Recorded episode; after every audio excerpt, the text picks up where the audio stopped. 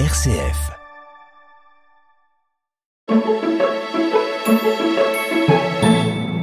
Dans cette chronique à la une, je vous propose de revenir sur l'émission Près de chez vous, Brabant Wallon de cette semaine, en écoutant cet extrait. Aujourd'hui, nous parlerons de ce droit fondamental repris par l'article 23 de la Constitution belge, l'accès au logement. Et pour cela, j'accueille aujourd'hui trois invités. Laureline et Stevenard. De Vivre ensemble, pardon, de Vivre Ensemble. Marie-Françoise Boveroul de l'ASBL Bethléem. Bonjour Gaëlle et Jean Roubart du Relais Social. Bonjour. Voilà, alors pour commencer, je me tourne vers vous, euh, Laureline. Vous êtes chargée de campagne chez euh, Vivre Ensemble. Qu'est-ce que ça veut dire concrètement et quelle est la mission de Vivre Ensemble et que faites-vous au sein de cette association? Donc Action Vivre Ensemble, c'est une association de lutte contre la pauvreté et l'exclusion sociale euh, qui soutient chaque année une centaine de projets en Wallonie et à Bruxelles. Et donc il y a tout ce volet soutien aux projets qui travaillent pour le droit à l'alimentation, le droit au logement, le droit à la santé, etc. On a également tout un volet sensibilisation et conscientisation de la population belge à, à ces problématiques. Et enfin, on a un volet plaidoyer politique, euh, donc qu'on fait en soutien au réseau wallon de lutte contre la pauvreté. Et moi, mon rôle en tant que chargée de campagne, c'est vraiment de coordonner euh, toute cette campagne.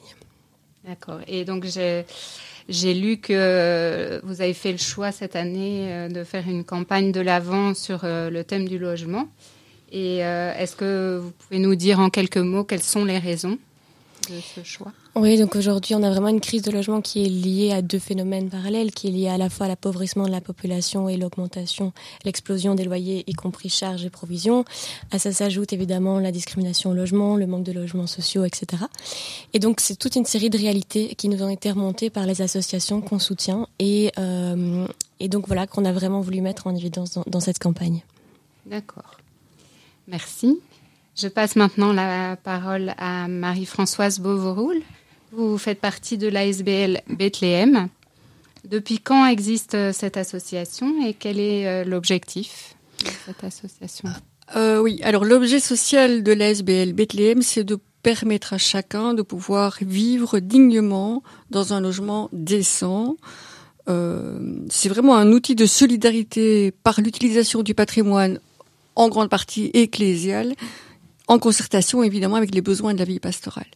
Et donc ce projet est né en 2006 lors du, grand événement Bruxelles Toussaint 2006, si vous vous souvenez. À la fin, il y a eu une, cérémonie de clôture, et à cette cérémonie de clôture, il y avait plus de 2000 personnes devant la cathédrale euh, Saint-Michel et Gudule.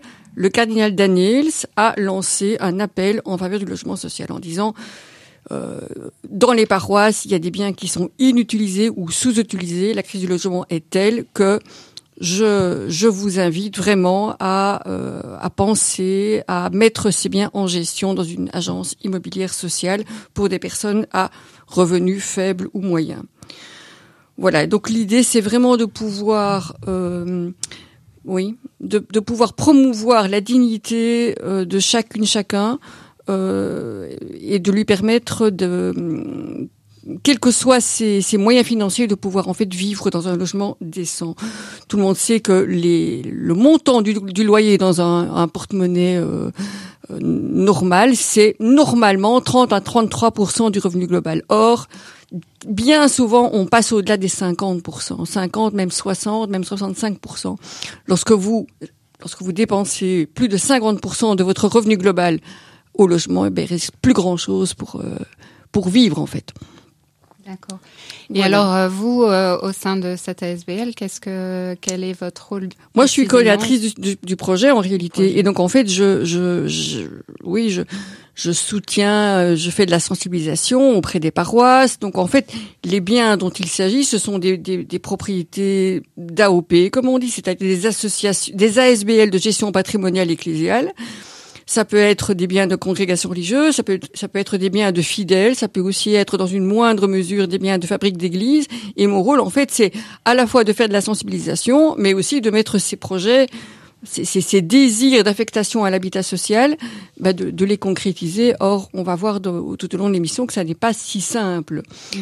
Euh, mais c'est vrai qu'il y, a des, il y a des biens qui sont inutilisés ou sous-utilisés, et il faut aussi voir ce qu'il en est en fait de l'avenir pastoral en fait tout autour de ce bien. Il y a quand même toujours priorité à la vie pastorale et aux besoins de l'Église. Mais il est vrai que régulièrement, il y a des biens qui ne sont plus affectés à, la pastorale et dont on ne fait rien. Et là, effectivement, la question peut se poser. D'accord. Merci beaucoup pour cette présentation. Je vous passe la parole, Jean Roubart. Vous, vous êtes euh, capteur logement pour le relais social. Quel est votre rôle, enfin le rôle déjà du relais social? On a déjà entendu euh, plusieurs formes de, mhm. soutien euh, justement aux populations qui ont des difficultés pour se loger. Euh, et, vous, quelle est votre particularité donc au relais social et quel est le rôle euh, d'un capteur de logement? Oui. Donc tout d'abord, voilà, je travaille pour le relais social du Brabant wallon, qui a comme territoire toute la province du Brabant.